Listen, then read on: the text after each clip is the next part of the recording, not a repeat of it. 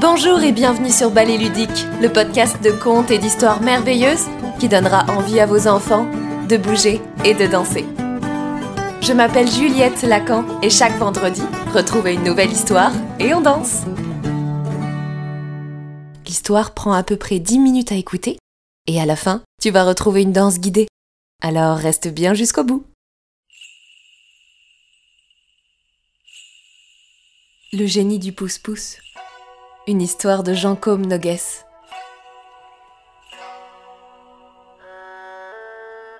Chen possédait peu de choses. D'abord un pouce-pouce en rotin qui était sa vraie richesse, car il lui permettait de gagner de quoi s'acheter un bol de riz et quelquefois un petit pâté de viande au gingembre. Puis un grand chapeau qui lui servait aussi de parapluie.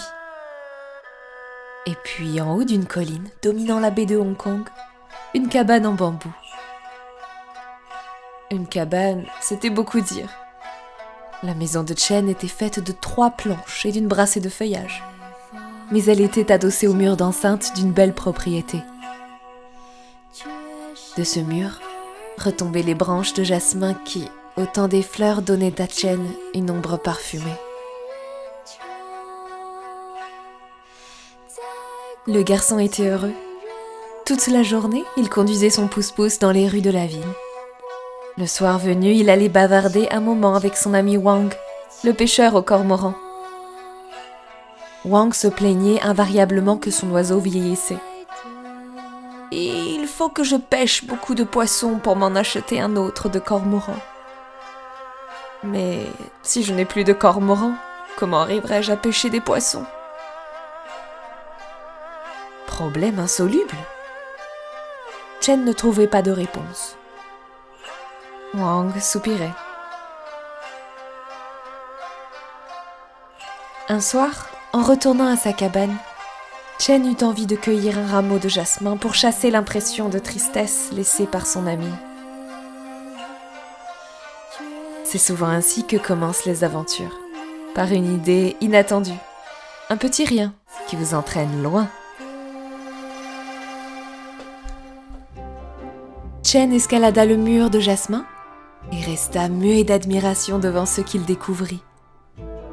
À ses pieds s'étendait un jardin merveilleux. Toutes les fleurs de l'Asie mêlaient leurs couleurs. Des kiosques de porcelaine se reflétaient dans des pièces d'eau claire, bordées de sentiers recouverts de gravier blanc. Le garçon sauta au bas du mur et se risqua le long des pelouses où tombaient un à un les pétales de magnolia.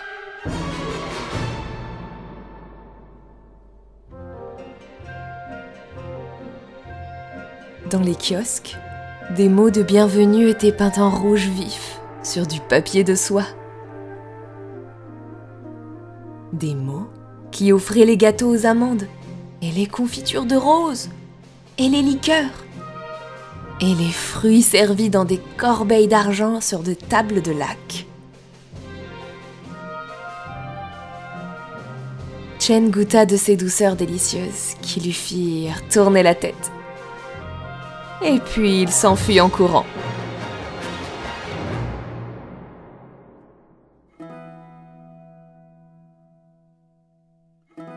Comme elle tournait, la pauvre tête de Chen quand il franchit de nouveau le mur.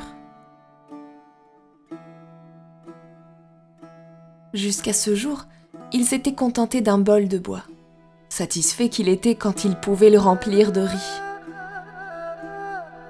Et voilà qu'il désirait maintenant une coupe de jade. Le petit pâté des jours de fête, naguère dévoré en riant, lui serait désormais pauvre cher après des nourritures dont, la veille encore, il ne soupçonnait même pas l'existence. Pour la première fois, il se trouva malheureux.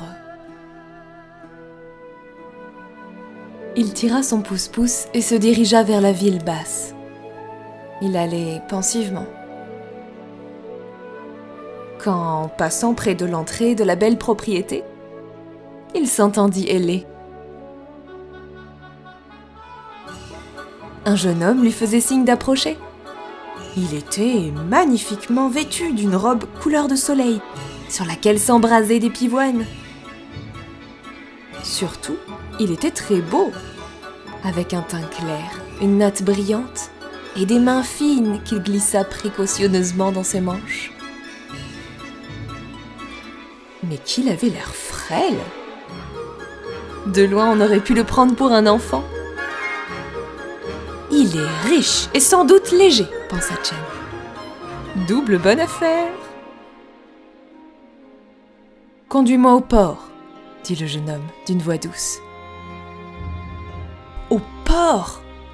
Le long des rues qui descendaient à la mer Il n'y aurait qu'à se laisser porter par les brancards et à poser le pied de loin en loin pour rebondir toujours plus haut. Triple bonne affaire, pensa Chen. Et je triplerai le prix, se promit-il aussitôt. Dans sa tête jusque-là insouciante, il faisait maintenant des calculs il placerait cet argent à un taux élevé. Il en prêterait une partie à Wang, mais contre un bon intérêt. Et il aurait lui aussi des kiosques de porcelaine. Il était si absorbé dans ses pensées qu'il ne se rendit pas compte de la vitesse que prenait le pouce-pouce. Celui-ci semblait entraîné par un poids énorme, comme si une force irrésistible l'eût attiré. Chen ne s'en aperçut que trop tard. Quelle course il fit jusqu'au port À grandes enjambées, il dévalait les ruelles en escalier, traversait les carrefours, effleurait à peine le sol. Derrière lui, ce n'était qu'étal renversé, passant jeté à terre qui se relevait en criant. Des gens le poursuivaient. Il lui lançait des pierres et des injures. Ah, le brigand Le sacripant qu'on l'arrête et qu'on le fouette Il entendait autour de lui un tonnerre qui grandissait, qui grandissait, qui devenait assourdissant. Il ne voyait que des obstacles qui semblaient accourir vers lui et qu'il pulvérisait. Et toujours, toujours, le pouce-pouce volait vers la mer, à tour de roue, à coups de talons, à orteils crispés, poitrine haletante dans les rues descendantes. Chen s'essoufflait. Au bout de la dernière rue, un bassin du port s'étendait. Calme, profond, sombre, très sombre. Chen plongea comme en un rêve dans l'eau épaisse. Les pieds en avant et tout le poids du pouce-pouce infernal derrière lui. Quand il revint à la surface, il vit que seuls deux chapeaux et le pouce-pouce flottaient. Deux clients, point, disparus. Les matelots au bord du bassin riaient, en se donnant de grandes claques sur les cuisses. Vous. Vous n'avez pas vu un jeune homme? demanda Chen. Où donc? Eh bien, dans mon pouce-pouce. Il riait encore plus fort en l'accusant d'avoir bu trop d'alcool de riz. Ton pouce-pouce était vide Pas de jeune homme Que voulait donc dire cela? Longtemps, Chen observa l'eau pour voir si son client remontait. Je n'ai pas rêvé pourtant. J'ai bien transporté un jeune homme. Afin de chasser son inquiétude, il alla voir Wang dans sa cabane. Il trouva celui-ci tout pensif, le menton au creux de la main et le regard perdu au loin. Mon cormoran est mort, bredouilla Wang. Chen en fut ému. Une pensée traversa son esprit, rapide, pointue. Une de ces petites pensées qui ne vous laissent pas le choix et vous font dire Si j'ai de l'argent ce soir, je te le donnerai. Le temps des mauvais calculs était bien fini. Noyés dans le port, les désirs égoïstes de puissance, les rêves de richesse gagnés au prix de l'amitié. Chen revint son pouce-pouce. Il avait l'esprit libre de nouveau, le pied sûr au milieu de la foule. Le chapeau incliné sur l'oreille, il descendit dans la ville basse, sous les écriteaux multicolores. L'appelait Il s'arrêta. Un homme énorme occupait l'encadrement d'une porte. Chen considéra le menton qui faisait trois plis et le ventre qui en faisait quatre sous une robe richement brodée. Il va casser mon pouce-pouce. Pourtant, il s'approche d'un pas hésitant. Où donc désire aller le très haut honorable seigneur? Là-haut Chen interrompit le salut qu'il accordait en s'inclinant à ses clients d'importance. Il leva les yeux, puis le nez, puis se redressa complètement là-haut, tout en haut de la colline qu'il habitait. Il fallait tirer cet homme énorme tout en haut. Je sais, dit le mandarin avec un beau sourire. Mais tu seras payé largement pour ta peine. Chen pensa à la promesse qu'il avait faite à Wang. Bon, répondit-il en crachant dans ses mains. Le rotin gémit quand le noble personnage s'installa. Les cieux fléchis, les roues paraissaient clouées au sol. Chen tendit ses jarrets maigres et par un effort violent arracha le pouce-pouce. Il monta lentement, ruelle après ruelle. La sueur lui brûlait les yeux. Les muscles de son cou étaient près de craquer tant le malheureux serrait les mâchoires pour se concentrer sur son effort. Wang sera content, se répétait-il afin de se donner du courage.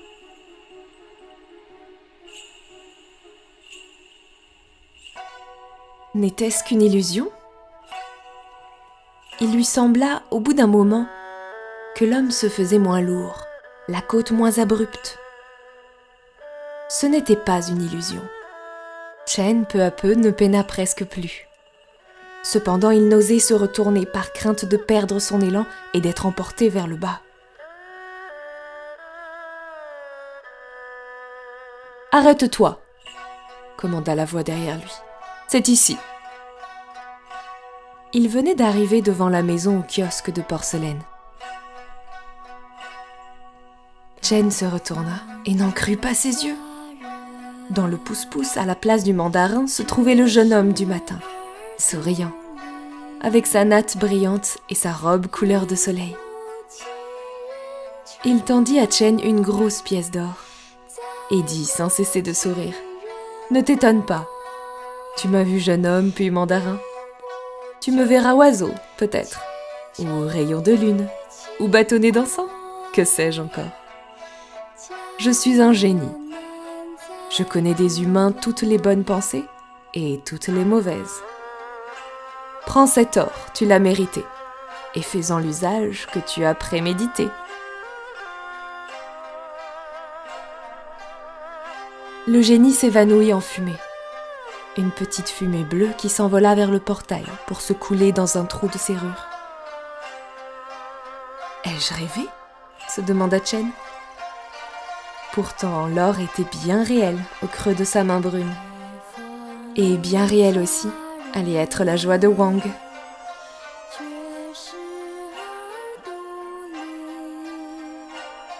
C'était le génie du pouce-pouce. Une histoire de Jean Comnogues.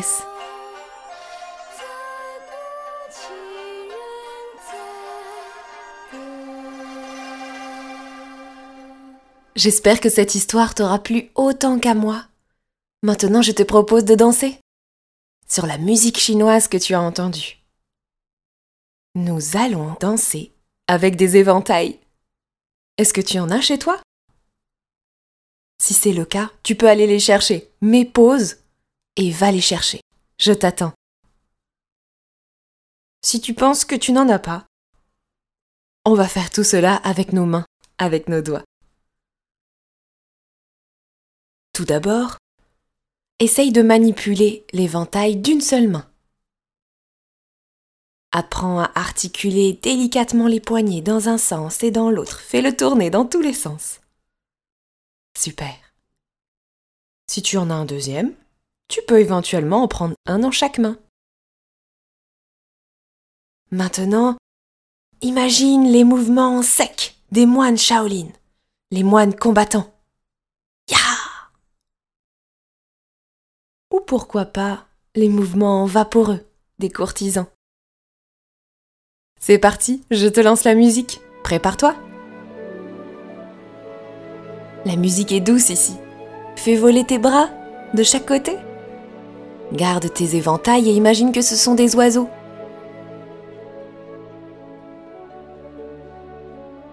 Oh La musique s'accélère. Tu peux faire quelques mouvements avec tes pieds.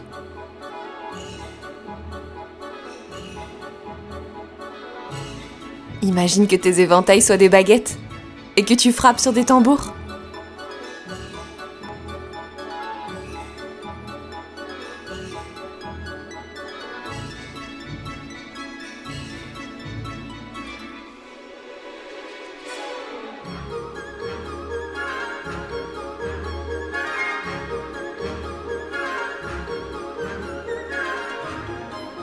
Allez, changeons de musique maintenant. Passons à quelque chose d'un peu plus sec pour les fameux moines Shaolin. Prends un air où tu fronces les sourcils. Avance avec de grands pas sévères et utilise tes éventails pour te protéger ou pour attaquer.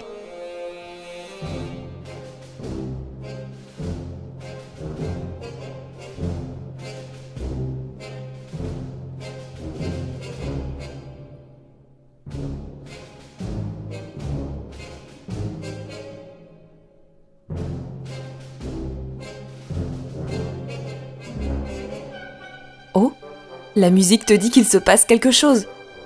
Regarde autour de toi d'un air effrayé. Et puis va te cacher.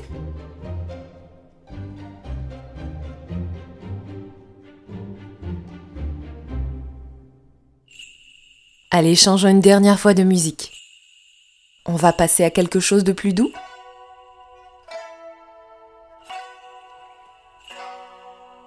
La musique est comme une berceuse. Ça te fait onduler sur les côtés, de droite à gauche. Tes mouvements sont très amples, très fluides.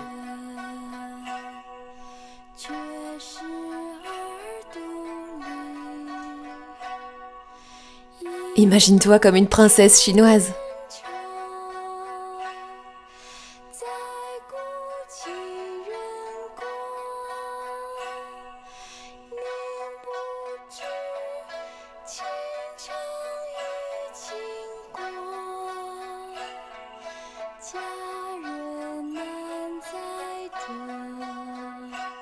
Allez, je te laisse encore un petit peu de temps pour improviser. Mais n'oublie pas ta pause finale à la fin.